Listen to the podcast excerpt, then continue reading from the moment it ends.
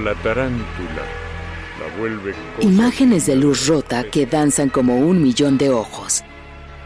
Sensorial, visual. Rítmica poesía. Poesía on the rocks. Porque la poesía es visionaria y despierta paisajes rítmicos en el oído. Orgullo de árbol plantado en pleno torbellino que. Bienvenidos.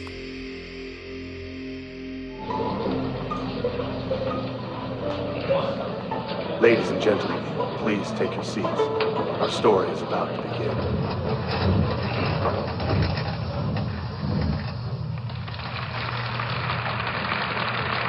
Salvation cries, but all I can see is darkness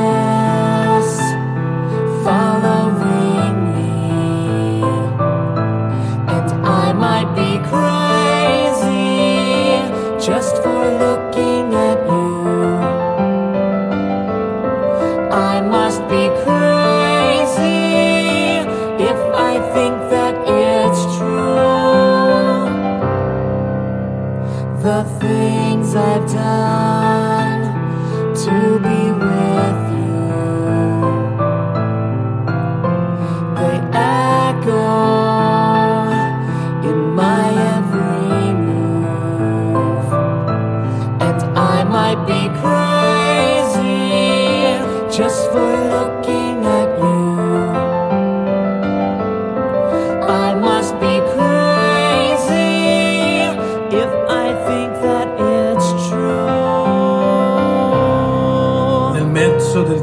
di nostra vita mi ritrovai per una selva oscura che la diritta via era smarrita.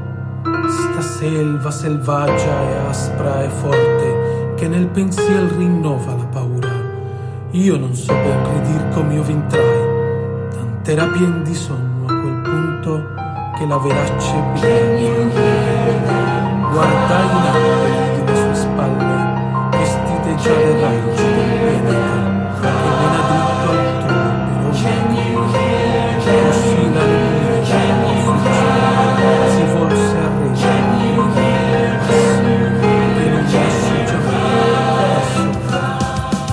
Muy buenas tardes, estás escuchando Poesía on the Rocks.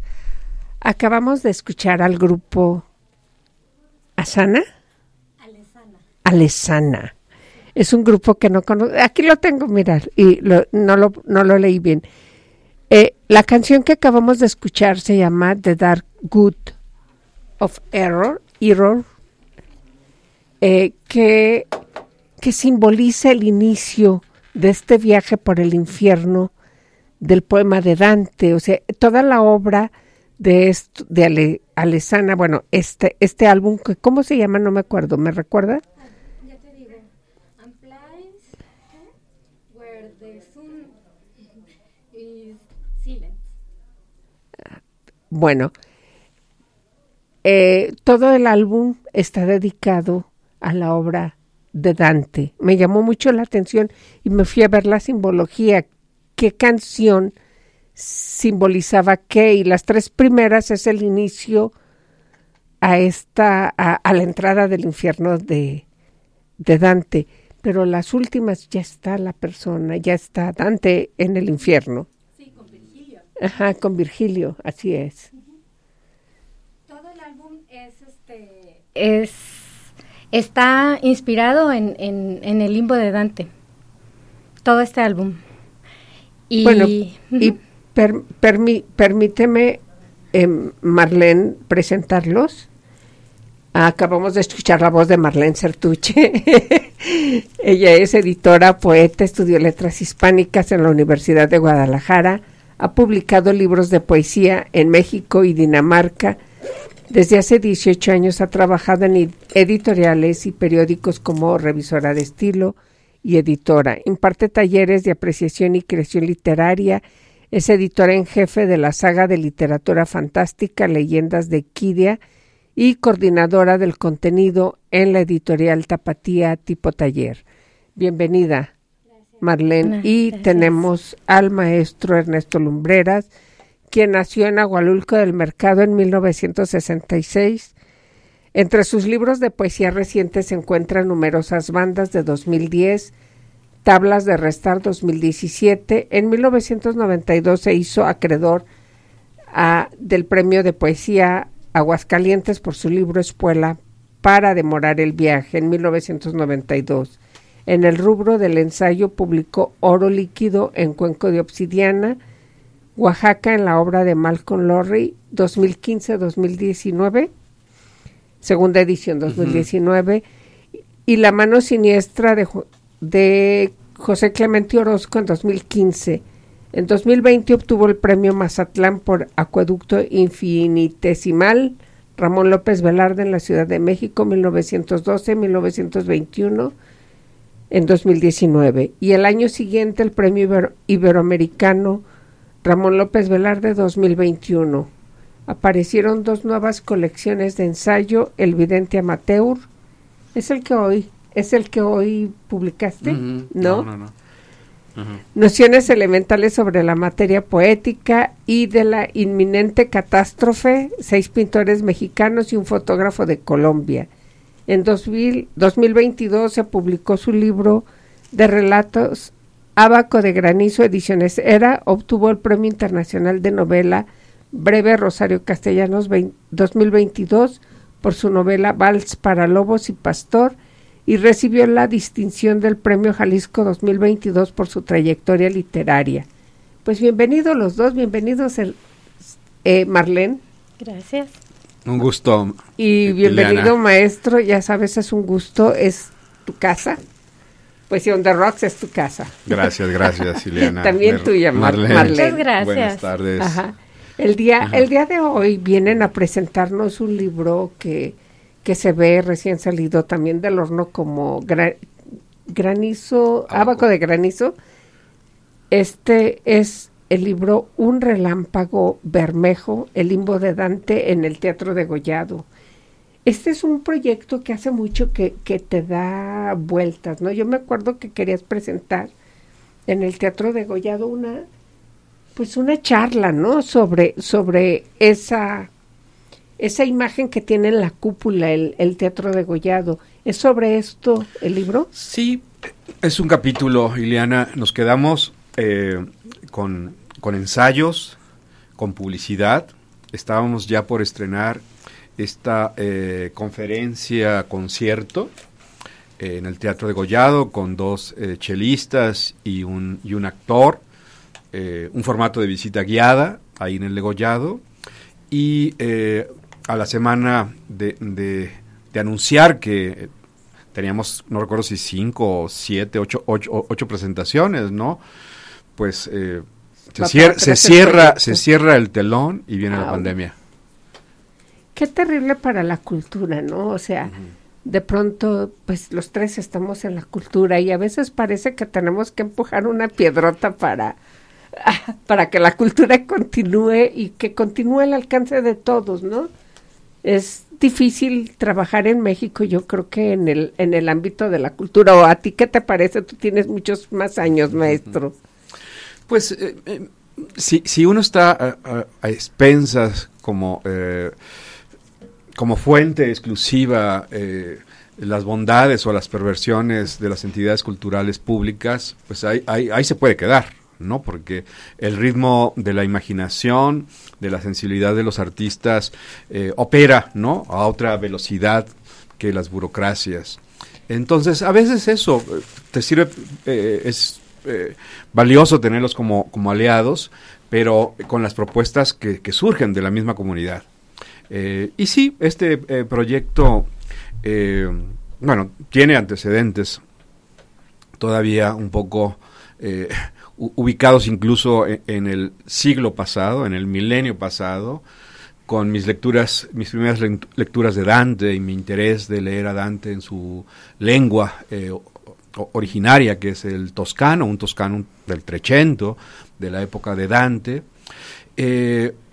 Y un capítulo que, eh, hay una parte eh, a manera de testimonio que relato mi, mi, encuentro, mi primera visita en el Teatro de Gollado y mi, eh, eh, sorpresa, desconcierto, deslumbramiento cuando terminó una función. Fui a ver a, bailar a, Pilar Rioja, pero cuando termina su presentación, esta bailadora se enciende las luces, levanto la mirada y, veo aquello. ¿Qué es eso? No, lo supe en ese momento, ¿no?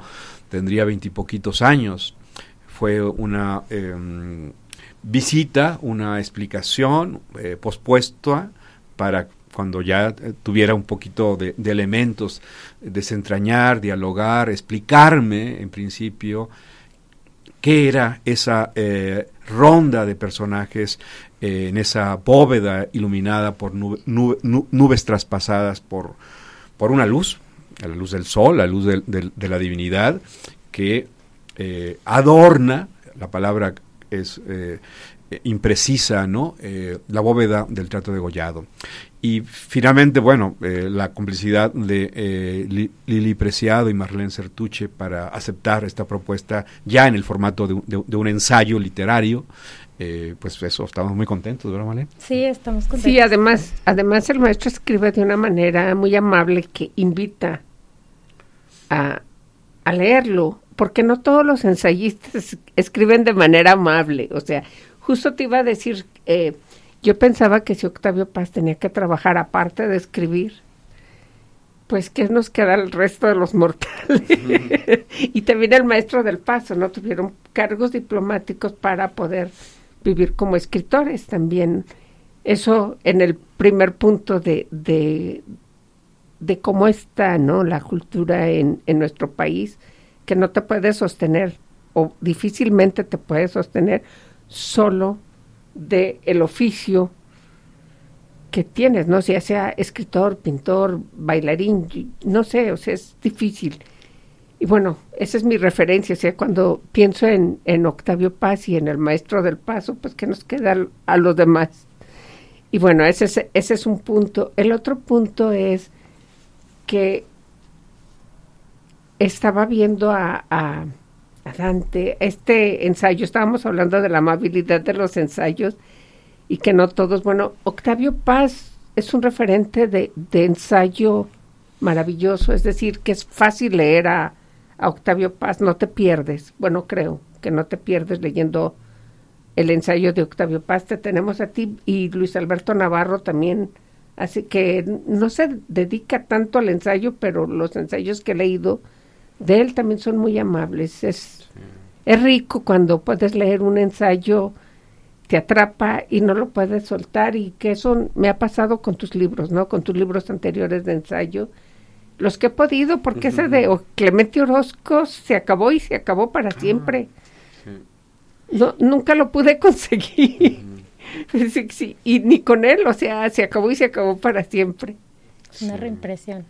Sí, estaría bien una represión porque el tema de la mano de Orozco ya tiene eh, nuevos capítulos. Eh, tengo que sentarme y ordenar ¿no? estas eh, apostillas a la mano siniestra de José Clemente Orozco y buscar en principio pues a la editorial que, lo, que lo publicó, que fue siglo, siglo XXI, si aceptaría una segunda edición corregida y aumentada, ¿no? Pues yo creo que sí, porque se acabó rapidísimo. O sea, yo en cuanto supe que había salido lo quise y ya no había. Sí, o sea, en, las presentaciones ya no había. Y, creo que tuvo un tiraje de 3.000 ejemplares. Es de los libros que han tenido mayor tiraje, porque fueron varias instituciones. Fue siglo XXI, el Colegio de Sinaloa y la Universidad Autónoma de Sinaloa, los, los editores. A lo mejor es Sinaloa, ¿eh? voy a preguntar. Pues sí, a lo mejor. A lo mejor les interesa. Yo creo que yo quiero uno. te, tengo enterada. Hay que, hay que hacer una lista. Sí. Bueno, cuando, cuando Ernesto me, me, me mostró el primer, el primer boceto. Eh, antes de que nos termines de platicar, eh, mejor nos esperamos, vamos un corte, regresamos. Los amantes rendidos se miran y se tocan una vez más. Poesía y rock en medio del tráfico. están ya se van por el Poesía on the rocks. Y es solo entonces, cuando están muertos, cuando están... Continuamos. La devoraron todos los fantasmas que pudo alimentar con sus miles de mujeres. Poesía y rock en medio del tráfico. Era una banda municipal desafinada. Poesía on the rocks.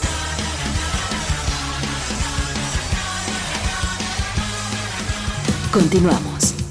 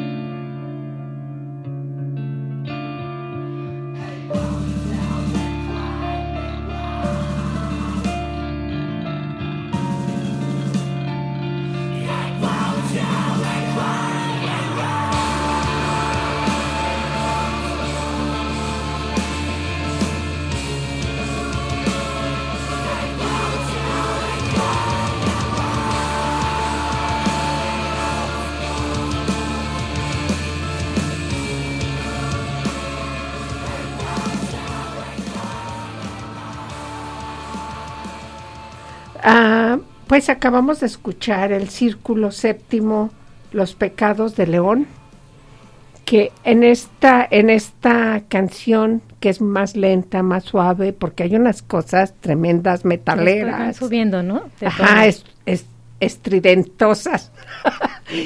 Pero esto es más suave, pues ya está, ya está Dante, ya están Dante y Virgilio en el infierno, ya están en como en el peor de los problemas.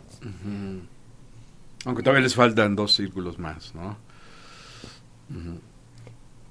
Eh, son las, no recuerdo si estas dos son las últimas canciones Ah, sí. del, Ah. del, del álbum, pero esta y Vestigio, que es la, la que sigue, Ujú. eh, a mí me parecieron que eran muy pertinentes a pues a lo que íbamos a Sí. hablar. Y es un grupo que, Marlene, Es un grupo estadounidense. Estadounidense, Sí, ah. sí, sí. Y además es un grupo de muy jóvenes porque se fundó Muy- en 2004. O sea, tiene poco. Pero fíjate qué interesante cómo tiene, que, que tiene que ver con este libro que estamos hablando, repercusión, todavía la obra de Dante y todavía muchos artistas quieren este hacer allí fusión, ¿no? Platicaba con un amigo y me dice que un hijo suyo, que es este también rockero, están también haciendo algunas piezas sobre el infierno Es- de Dante. Ajá, es que son, son como muy experimental lo que están haciendo. Bueno, lo que está haciendo este grupo es Alesana. Alesana. Sí. Alesana. que que parece nombre de ay, yo le, yo yo yo soy la de la música, perdón. que que de pronto pensé que la vocalista podría ser mujer, me sonaba. Pero son cuando lo hombres. escuchaba, cuando lo escuchaba yo pensaba que la vocalista era mujer, porque tiene este so- este sonido agudito, casi como de soprano, pero no, resulta que son son puros y son muy jóvenes y además han alcanzado grandes éxitos. A pesar de lo poco que tienen, bueno, está todavía continúan desde el 2004. Son pues 19 años, es mucho para un grupo. Ni los Beatles. Todos los grupos duran alrededor de Ah, 10 ¿sí- años. siguen en activo? Sí, están activos. Sí, sí, sí. menos menos lo- los Rolling Stone que siguen eh, desde hace De como giras y giras. 60 Sí, sí. años siguen activos. Sí. Ajá. Sí, normalmente los grupos no duran tanto, tienen un promedio de vida como de 10 años, un poquito más, un poquito menos. Pero estos chicos, aparte de que son jóvenes, pues continúan. Yo vi fotos, pero seguramente son del 2004 porque Del- eran casi ajá. niños. Sí, sí, ya tienen su ratito, ¿verdad? Casi dos décadas. Sí. Sí. Sí, del, o sea, el año que entra cumplen 20 años, 20 o sea, años. tienen 19 años en activo. Y siguen experimentando. Este es uno de sus últimos o más recientes álbumes. ¿De qué, ¿De qué año dijimos que era? Del, ya te digo, Ileana. Creo que es del 17. 2017, sí. Ujú. Ujú, 2017. No, 2011. 2011. Sí, ya Mm. tiene sus añitos. Pues bueno, seguramente ya tienen nuevo material. Yo no me puse a escuchar más que este álbum. De pronto había cosas que para mí eran too much. Sí, es que es progresivo también, ¿no? Está como, hay unas que están muy tranquilas y, y no, Y no te las esperas, de pronto te está, pasan a cosas muy, a cosas muy muy metaleras. Mm. Y es que eh, van experimentando con todo de Con rock, la narrativa también, ¿no? Ajá, del punk del rock. infierno. punk rock, glam rock, eh, ópera rock, rock progresivo. O sea, le meten a todo. Sí, y un poco gótico y también. un- y un este hay un género musical que, que ni me acuerdo, pero tampoco nunca lo había oído y lo debo de investigar. que está Por en este aquí álbum, debo, dices? debo de traer porque porque me llamó mucho la atención este emo y es, escrim, escrimo escrimo es el que no sé emo sí es dark Ujú. pero escrimo ese género musical no lo conozco me queda de tarea investigar qué es escrimo Sí.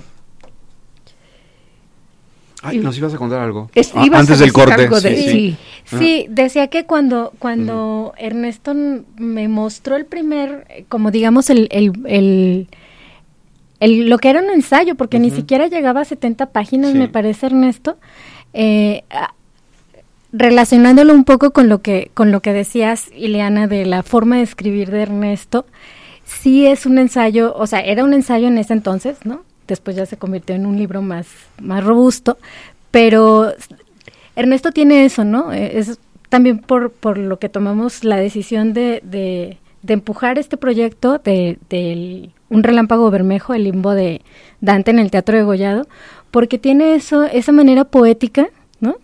De, de contarte sucesos históricos, mm, bien documentados, pero esta forma de, de, de escritura en donde todo, todo, cuando tú leas el, el libro y leas los primeros capítulos, esta experiencia que te está contando de, de, vamos, te sientes en el teatro, ¿sabes? Cuando lo estás leyendo te sientes en el teatro y dices, la, la impresión que, te, que a él le causó ver el techo del Teatro de Gollado, esas luces que se prendieron y ese relámpago bermejo del que él habla, tú como lector tienes esa sensación de estar dentro del teatro y también de maravillarte y decir, ahí está, ¿no? Ahí está esa obra y, y, y, y te emocionas. También tiene una manera mu- muy rica de, de, Cuando de uno entra al teatro de Gollado impone. Adentro del teatro de Gollado, porque es como diferente a lo que ac- acostumbramos ver. Todo eso rojo, todo, las, las sillas, todo alfombrado, todo.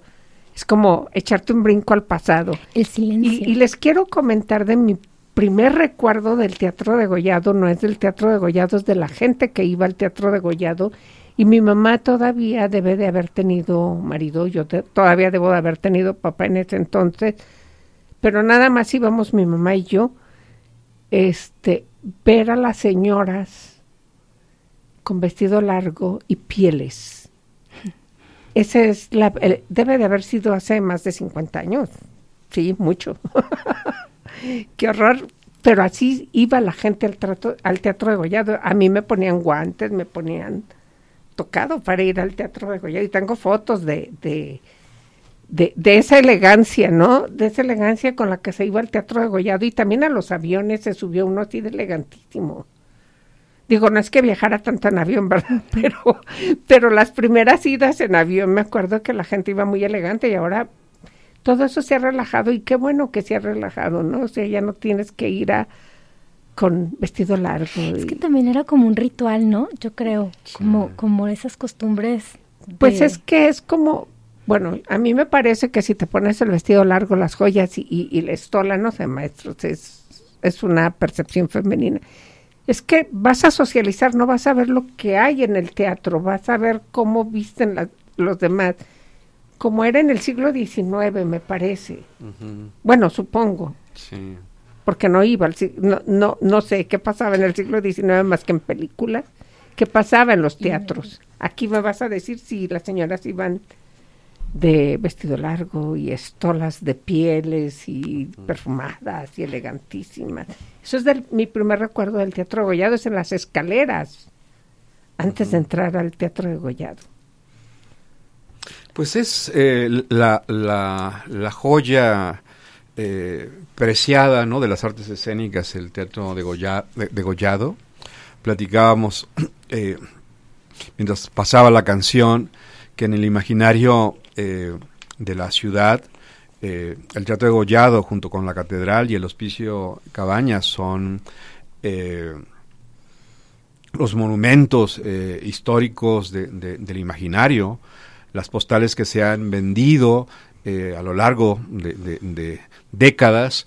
me imagino que son estos tres joyas de la corona de la arquitectura tapatía. Unos del siglo XIX, eh, la catedral por supuesto eh, con diferentes etapas, ¿no? Pero sí, el Teatro de Gollado desde su inauguración, aunque estaba inconcluso el Teatro de Gollado cuando se inaugura ese 13 de septiembre de 1866, pues es ya parte, ¿no? De los rituales sí, sociales, como eh, bien eh, dices, eh, Ileana, para eh, saludarse, ¿no? Las, las familias, para invitar a los forasteros a sociabilizar, eh, pero también el paso de, de compañías eh, de, de ópera, de, de teatro, hubo circo, había recitales literarios en el siglo XIX y principios del XX. Cierto, los poetas, los escritores hacían recitales de, de- de poesía, adelantos de novela. Eso quizá valdría la pena retomarlo, no sé. Ya va a pensar en otro libro. ya le dieron Es que recordé un libro de la maestra, de la doctora Silvia Quesada, de Sara Uribe, creo, que era una poeta que ella se dedicó a investigar muchísimo y me acuerdo que ella fue la que nos contó que ofrecía recitales de poesía en el Teatro Gollado y, y dices, bueno, o sea, ¿no? De- tenemos tenemos muy buenos lugares para los recitales de poesía, pero no como el Teatro de Gollado. Tal vez el Cabañas algún día no lo presten. Eh, pues sí, eh, eh, otro de mis recuerdos eh, casi inmediatos a esa aparición de Pilar Rioja fue escuchar a Octavio Paz eh, ahí en el degollado, leer un pequeño texto, un pequeño homenaje a su amigo Juan Soriano, que, eh, ¿qué sería? El 87 tal vez, eh, Marlene y Ileana eh, le entregaban el premio Jalisco a Juan Soriano. Y ahí, bueno, vi a la distancia, pero luego nos acercamos los entonces jóvenes escritores porque hubo un convivio en uno de los patios del Museo Regional. eh, y ahí, bueno, conversamos algunas cosas con Octavio Paz, que todavía no era nuestro premio Nobel. Pero bueno, ahorita que acabas de mencionar a Juan Soriano, Juan Soriano seguramente, como dicen los jóvenes ahora, es una de mis, es uno de mis personajes favoritos de Jalisco. Cuando lo veía, lo vi una vez en una entrevista que le hicieron y él estaba hablando de Frida Kahlo, me encantaba él, o sea, no me importaba lo que estaba diciendo, él, la manera en que lo estaba diciendo, me encantó, o sea, yo quedé fascinada con Juan Soriano. claro, me hubiera encantado conocer a Octavio Paz, no, no, no me tocó conocerlo en persona. Pero su obra, claro, sus, sus, sus poemas me gustan muchísimo y sus ensayos, o sea, por algo es el premio Nobel. A lo mejor tú eres el siguiente maestro. No, no. Hazme la buena. Eh, bueno, aunque sea el Cervantes. Pues bueno. ¿Nos eh, aceptas? eh, con, con llegar a la presentación este próximo miércoles de, de Un Relámpago Bermejo, que luego quizás en la, la segunda, eh, bueno, ya la, la tercera parte del programa, el tiempo corre en los programas de radio, eh, platicamos eh, Marlene y un servidor, ¿no? Eh, un poco los capítulos, el índice del libro, la iconografía, eh, dónde se vende el libro, etcétera, etcétera, o, o lo que tú di- dispongas, Ileana.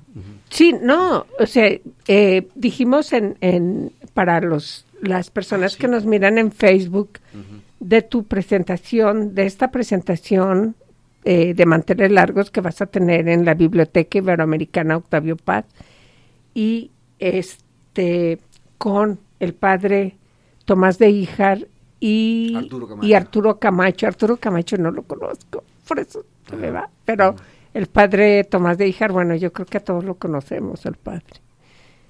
Sí, los esperamos. Yo espero estar por ahí. Ah, ¿A qué horas es tu presentación? Seis de la tarde, como bien dices, Biblioteca Iberoamericana, miércoles 22.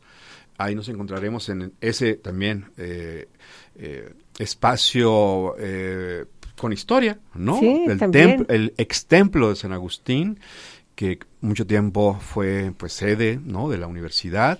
eh, y que desde mil, ¿qué será? No, 1994, 97, ¿no? Con la intervención del arquitecto Gonzalo Villa Chávez, es la Biblioteca Iberoamericana Octavio Paz, que muchos años dirigió eh, eh, Fernando del Paso, Fernando del y Paso, ahora la poeta Carmen Villoro está a cargo de ese eh, importante eh, eh, paraíso, diría Borges, donde los libros y los lectores se encuentran. Sí, fíjate que yo también tengo recuerdos de mi infancia de, de era telégrafos. Y mi mamá me llevaba, pues su, su familia vivía en San Luis Potosí, sus papás ya eran mayores, y entonces les mandábamos telegramas y yo iba con mi mamá a los telegramas y era fascinante ir a, a, a ese edificio. Que yo no yo, sabía, no sabía que estaba allí telégrafo. ahí estuvo telégrafos, claro, o sea, sí, y también 80, era... En los 80, yo recuerdo que sí estaba ahí, claro, sí. Ajá, no, pues yo creo, yo- eso era como a finales de los 60.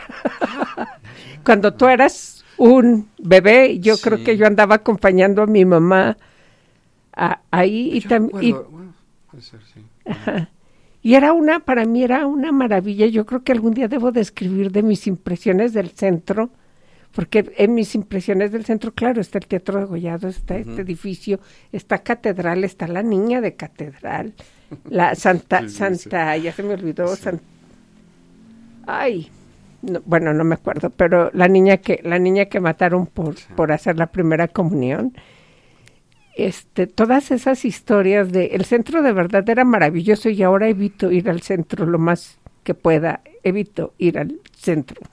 Pero esperemos que no evites la próxima semana porque No, no, que yo creo que sí nos vemos, yo creo que la- sí, que, se acomoda, eh, un poco apretado el, el, el horario para mí, pero yo creo que sí, ahí nos vemos, claro, ahí nos vemos. Sí, allí vamos a estar. Este, va a haber ejemplares a la venta. Eh, pues también oh, permíteme aprovechar el espacio para, para agradecer a Carmen Villoro por sus gestiones y por, por este por ofrecernos ese espacio. Esperamos que la próxima presentación sea en el Teatro de Gollado. Estamos allí este viendo si, si el recinto, bueno, nos lo prestan, ¿no? Para, para esta, para presentarlo, que sería muy bueno, porque eh, pensábamos en, también en visitas guiadas, ¿no? Para, para que Ernesto hablara sobre lo que está en la bóveda, los personajes que están en la bóveda del teatro. Y, eh, y qué maravilloso sería, ¿no? Que sí Te deberían de contratar, maestro. Pues yo, yo me alquilo, yo me alquilo para O sea, eh, pagas porque te las, las veces que, que sea convocado a hacer eh, pues este, este recorrido eh, con grupos, pues eso, que definen en términos logísticos de 20, de 50, y hacer un paseíto, eh, pues no sé, de, de 40 minutos desde afuera, contar la, la, la, la- historia del teatro, la, la fachada, que además ha sido un teatro que ha sido intervenido, ¿no? Casi, casi desde que eh, se abrió par- para que el ruiseñor mexicano, que es quien inaugura el Teatro de Gollado, Ángela Peralta, eh, se diera ¿no? el, el, el primer, el primer telón abierto del Teatro de Gollado, pero ha tenido eh, distintas remodelaciones. Entonces, contar todo eso hasta llegar al salón principal y hablar de los personajes que están allá arriba. En ¿Qué hacen? ¿Por qué viendo. están allí? ¿no? Viendo todo lo que sucede. Oye, maestro Chance, ¿y puedes dar un recital de poesía en el Teatro de Gollado y romper esta cadena de, de casi 100 años de que nadie, bueno, no nadie, ningún poeta o poeta hombre o mujer ha leído sus poemas en el Teatro de Gollado. Ay, Esa sí sería una gala poética. Habría que atreverse, ¿no? Eh, pero bueno, no sé. eh, sí, de nuestra parte eh, tenemos muchas eh, ideas, ¿no? Y, sobre todo eh, transgresoras de, de que la poesía, o sea, no, no estamos, yo no estoy de acuerdo que la poesía sea un asunto exclusivo de los poetas. Si, si de pronto se hacen las cosas y hay una apertura, con Lourdes González hicimos una cosa bien bonita, la actual secretaria de Cultura. Eh, reunimos a siete u ocho poetas, no recuerdo, en Larva, eh, un recital que se hizo ahí con motivo del Día del Amor, ¿no? Y había más de 200 personas en Larva. Ajá. Pues sí, nos vamos a un corte, regresamos. Los amantes rendidos se miran y se tocan una vez más. antes de Poesía y rock en medio del tráfico. Ya están vestidos, ya se van por el camino. Poesía on the rocks. Y es solo entonces, cuando están muertos, cuando están... Continuamos. La devoraron todos los fantasmas que pudo alimentar con sus miles de mujeres. Poesía y rock en medio del tráfico. Era una banda municipal desafinada. Poesía on the rocks.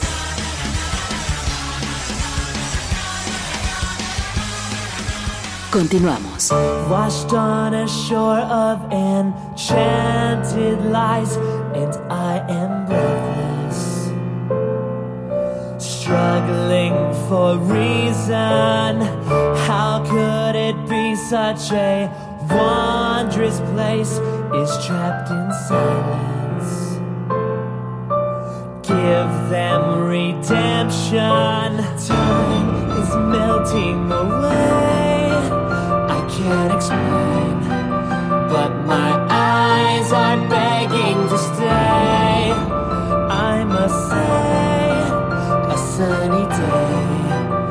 Helps to push the memories away.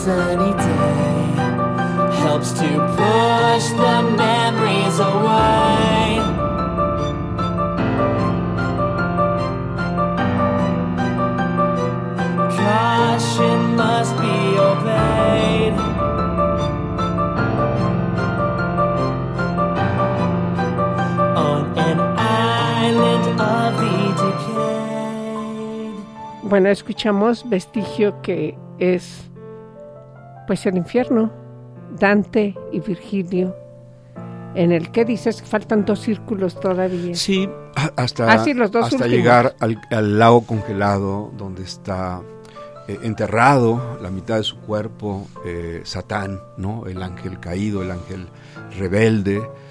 eh, porque también, o sea, el teatro de Gollado, la bóveda, eh, pintada por Jacobo Galvez, Gerardo Suárez y Carlos Villaseñor. ¿En qué año? Eh, lo pintan eh, 1861 eh, y se inaugura, como decía, en el 66. Eh, vienen de pintar otros murales que todavía sobreviven, que es patrimonio de los calicienses. Vienen de pintar los murales de la hacienda La Moreña en la barca. Ahí Gerardo Suárez fue de algún modo el, el- capitán de esa obra, pagada por un personaje también histórico, el llamado Burro de, de Oro, coronel Velarde, que eh, tuvo simpatías, apoyó al imperio de Maximiliano. Eh, pintan en la barca y se vienen a Guadalajara a continuar esta obra que se ha interrumpido una y otra vez. El Trato de Gollado es un monumento que se hace en periodo de guerras, ¿no? Primero la guerra de los tres años y en segundo momento la guerra de la intervención eh, francesa. Entonces, eh, hay ese espíritu de constancia, de cumplir su sueño, su palabra, el arquitecto Jacobo Galvez, eh, que trato de explicar, ¿no? De explicarme por qué eligió un canto del infierno, porque el limbo es el infierno. Lo que está arriba, para, para, para eh, eh, curiosidad, sorpresa de los que vamos a escuchar música, una representación de teatro, estamos bajo el infierno, ¿no? Yo un poco en broma, un poco en serio, digo que eh, si descendemos eh, por las... por los palcos de- del Teatro de Gollado estamos de algún modo replicando el descenso al infierno, ¿no? ¡Qué maravilla! Eh, el, el- el- el palco eh, eh, quinto sería el equivalente el círculo segundo, es decir, el círculo de los adúlteros, y luego sería el, de los glotonos, y así sucesivamente. A ver, ¿cuál es el de los perezosos? Yo ahí voy a caer. Porque hay un círculo de los Sí, perezosos, es el, es el como el quinto, el sexto, por ahí. Por ahí, sí. no, no, me ahora sin curva. Es que hay, hay el, el, del- el de la lujuria y eso está, está, es el segundo. Ajá. Y no me acuerdo ya de los otros, pero este, pero eh, un pocos vienen representando los pecados capitales, pero, pero le pusieron, o sea, son nueve, o sea, los pecados capitales son siete, según Sí. yo. Y este, por ahí le pusieron y metieron la, la pereza y no me acuerdo qué dije. Ay, pues creo que en la pereza por ahí le voy a caer. Me voy a estacionar un ratito ahí. Sí, no, o sea, no sé cómo. Esto que dices, qué maravilla, yo no me había imaginado tantas veces que he estado en el Teatro de Gollado. Una de mis experiencias de, de susto, fuimos a ver Carmina Burana, que estaba. eh, era danza, ¿te acuerdas, güero? Era danza y varios coros al mismo tiempo. Era súper impresionante, o sea, era eran como tres coros o cuatro coros, o sea, todos los coros de Guadalajara estaban ahí reunidos en el, en, en el Teatro de Gollado, más algunos bailarines. Pero un periodista se cae por, por querer tomar la fotografía Se queda buzo. perdió el equilibrio, estábamos como en, en segundo, en tercer piso, ajá. Pero no se cae hasta abajo, o sea, otro periodista, no sé cómo le hizo, lo alcanzó a agarrar de una pata, perdón, de un pie. Le salvó la vida y nosotros estábamos a unos metros poquitos, como de aquí a donde está Memo. Si estábamos a, a- y, y te quedas así. ¡ah! En ese momento se detuvo Carmina Burana. fue fue de, la, de mis experiencias o de nuestras experiencias en el Teatro de Gollado. Ya hace muchísimo que no vamos al Teatro de Gollado. La Ojalá. última. Pero muchísimo. Será bueno que nos regreses, maestro, allá al Teatro de Gollado y a este a estos recuerdos que eran, eran lindos, o sea, siempre hay propuestas que vale la pena. Sí. ¿Nos vas a leer algo? Eh, bueno, comentar qué más, eh, eh, Ma- Marlene. eh, es una edición iconográfica. Eh, en el 2021, eh, eh, por todas partes del planeta se recordó a Dante. Se cumplían 700 años de su ingreso a la inmortalidad. Y justo en ese año me atreví a eh, traducir ese canto cuarto de- del infierno, esos 152 eh, versos, que la edición eh, lo, lo contiene, viene mi traducción y en la página de enfrente se publica, se publica el texto original. Entonces, pues tiene eh, mu- muchas maravillas el libro, sí la iconografía, sí ese dossier del Teatro de Gollado, la, la- la traducción eh, para eh, un lector eh, de la Divina Comedia, para un enamorado de las artes visuales del siglo XIX, para un historiador, como varios frentes, como anotaba eh, Marlene respecto de, de- de- de mi ensayo, ¿no? Es un ensayo to- todoterreno, ese es de algún modo mi, mi, mi aspiración. Oye, qué bueno que sea todo terreno, o sea, para todos los gustos.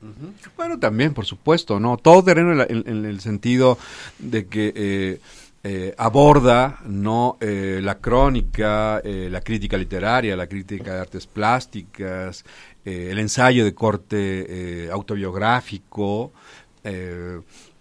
la, la crítica de la poesía, la crítica vía la, la- la- la comparación de obras literarias, de, obra- de obras artísticas.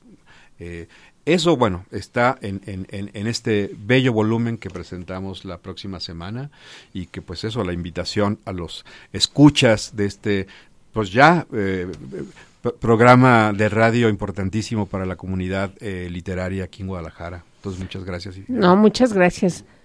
Maestro Marlene, cuéntanos, ¿el tiraje le va a alcanzar a la gente o que le corran? No, yo estaba, yo estaba pensando, bueno, sí vamos a tener bastantes ejemplares para la presentación, pero el, libro ha tenido una buena recepción y, y no, no me equivoco mucho si pronto ten- tenemos que pensar en una reimpresión, porque y esperamos que le siga yendo mejor Bueno, a lo lo bueno largo es que del año. Sí, una sí, sí. reimpresión, porque yo tengo bastante esperando lo, lo de el brazo siniestro de Clemente Orozco. Este ya lo tienes asegurado, ya te lo traje.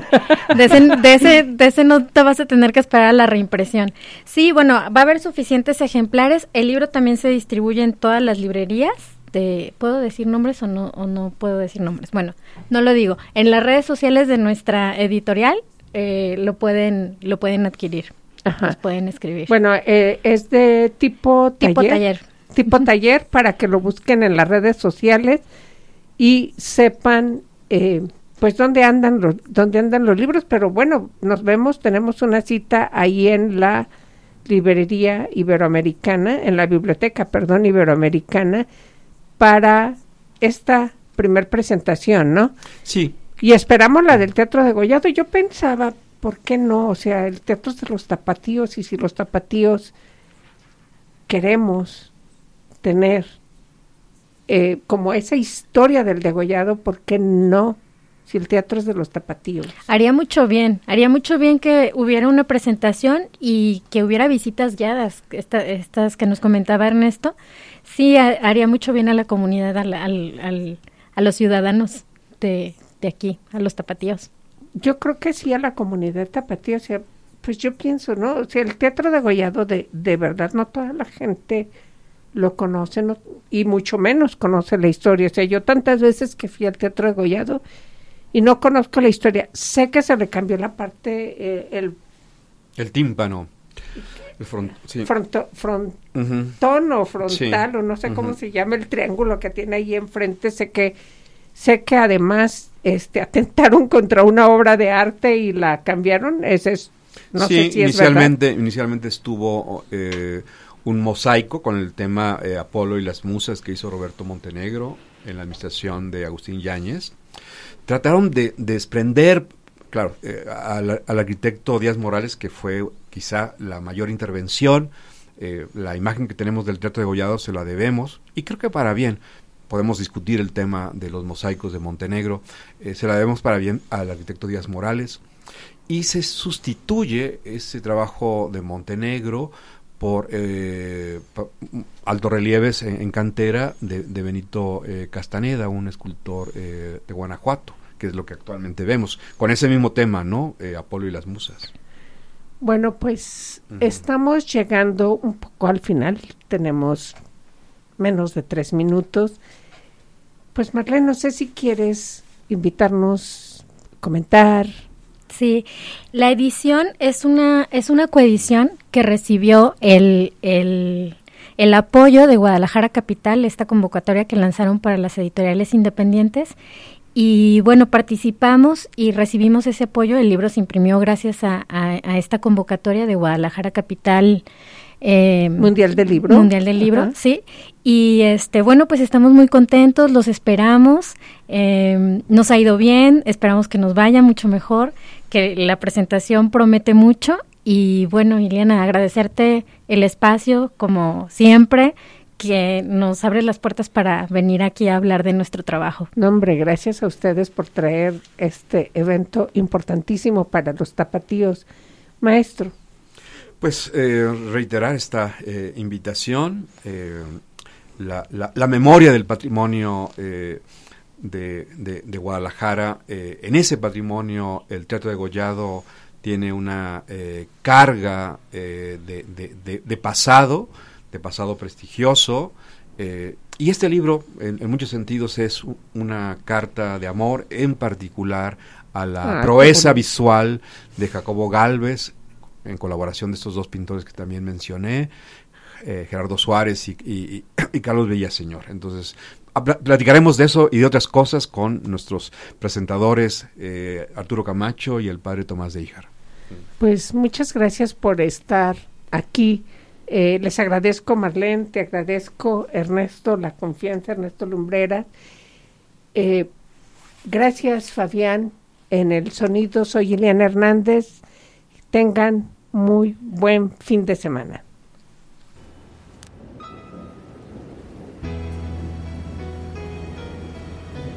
Descampado, un diván. Poesía y rock, artes de expresión. Pero el jardín botánico es un parque dormido en el que uno puede sentirse se árbol o prójimo. tocan una vez más No sé a dónde vamos. Hoy es Poesía mañana que se une al rock. Poesía on the rocks. Escúchanos en nuestra próxima emisión. Decir que esa mujer eran dos mujeres es decir poquito.